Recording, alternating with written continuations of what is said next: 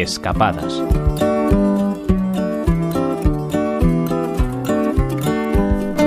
A lo largo de la historia, los carruajes, los coches de caballos, se convirtieron en todo un símbolo de poder.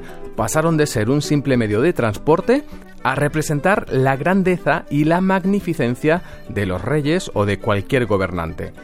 Hoy recorremos una exposición que habla de todo eso, la exposición en movimiento en la Galería de las Colecciones Reales.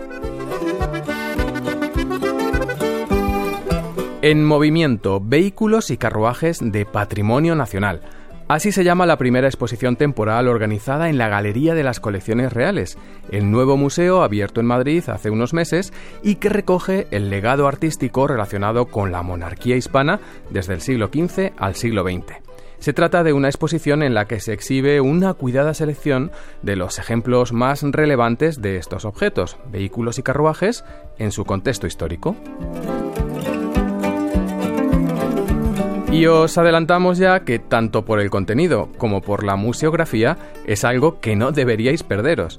Los carruajes, presentes en cuentos, novelas y películas, fueron un elemento más de la escenografía desarrollada en las cortes europeas para mostrar su poder. Un elemento que puede pasar desapercibido, pero que aquí se analiza detalladamente en una lección excepcional de historia, arte, tecnología y etnología. Una lección que nos lleva al siglo XVI, cuando se consolidaron en Europa los estados modernos en los que la monarquía cumplía un papel central en el ejercicio del poder político y donde los reyes debían viajar de manera frecuente. ¿Cómo lo hacían? Pues a caballo, claro. Su uso era un privilegio de soberanos, príncipes y miembros de la nobleza.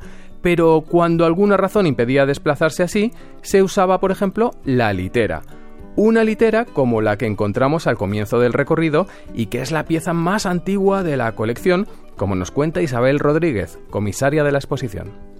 Sí, efectivamente, es la pieza más antigua de la exposición y de la colección de carruajes y guadarnes.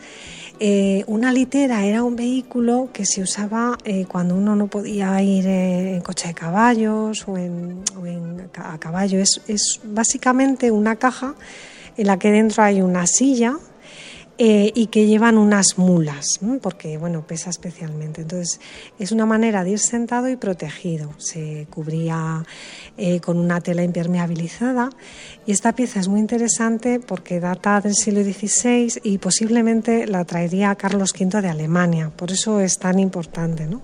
Literas, sillas de manos, elementos del guadarnés, pero sobre todo carruajes es lo que vamos a encontrar a lo largo de la exposición. ¿Y qué tipos de carruajes? Pues nos lo adelanta Isabel Rodríguez. Están las berlinas, eh, que nacieron en el siglo XVIII, sobre todo tuvieron su desarrollo en el XVIII y XIX, que eran más esbeltas. Están los landós, que son coches descapotables. Eh, y bueno, lo que tenemos fundamentalmente son coches de ceremonia, ¿eh? de, de gran lujo y empaque. Junto a esas piezas veremos también pinturas que explican y complementan la función y el uso de cada una de ellas, mostrando así diversos temas en relación con los viajes de los monarcas y el uso de los carruajes en la corte, y acercándonos al contexto social de cada época. Descubriremos decenas de curiosidades en ese aspecto, como que solo las carrozas reales podían estar tiradas por seis o más caballos, la manera en que se adecuaban las infraestructuras para poder viajar y albergar a todo el séquito, o los entretenimientos de una alta sociedad que con el tiempo acabó imitando la burguesía. Pero más allá también nos adentraremos en el objeto en sí mismo y en su construcción, en la que acabaron participando decenas de artesanos especialistas y de ingenieros, como nos cuenta Isabel. Pues participaban muchas personas, como dices. Primero estaba el maestro carrocero, que era el que, bueno, diseñaba y pensaba qué es lo que tenía que llevar ese coche, qué materiales utilizar. Eh, había ebanistas que hacían lo que era la, construcción propia de la caja, que eran los que manejaban, conocían bien las maderas, los distintos tipos de maderas. Eh, luego, bueno, charolistas, doradores. Eh, que realizaban ese acabado, pintores especializados.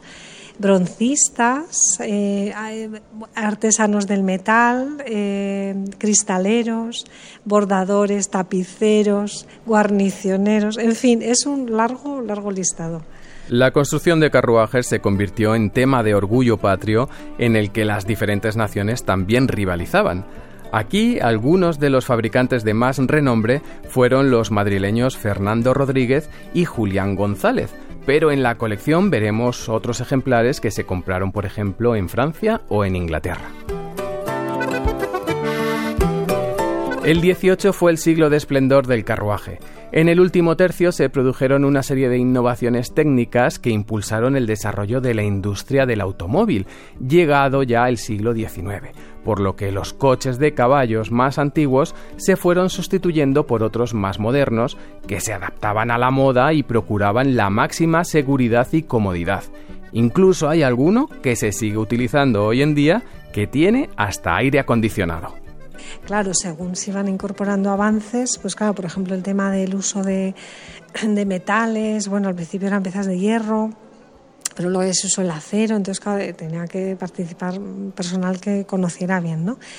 El tema del aire acondicionado que mencionabas es que, bueno, en Inglaterra los carruajes que sacan en las ceremonias pues eh, tienen aire acondicionado, con lo cual eh, cuando están en uso pues son vehículos que se acondicionan y, llevan, bueno, pues detalles, eso, ya, ya completamente actuales. En ese paso hacia otro tipo de vehículos, los propios reyes se dieron cuenta de la relevancia de los carruajes como elemento histórico, y así, ya en el último tercio del siglo XIX, un espacio de las caballerizas reales se convirtió en museo y se compraron igualmente algunas piezas para completar la colección, conscientes de que era algo único.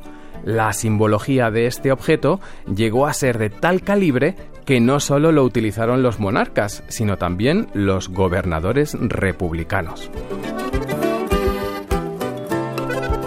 La exposición se completa con otros vehículos como trineos, un coche de niño y un par de coches modernos, además de con algunos trajes que llevaban los palafreneros y cocheros y una animación que resume toda la historia que hemos podido ver en el recorrido. En movimiento, vehículos y carruajes de patrimonio nacional, estará en la Galería de las Colecciones Reales hasta el próximo mes de junio. Tenéis tiempo para planificar una escapada, pero estad atentos y no la dejéis pasar. Oscar Checa, Radio 5, Todo Noticias.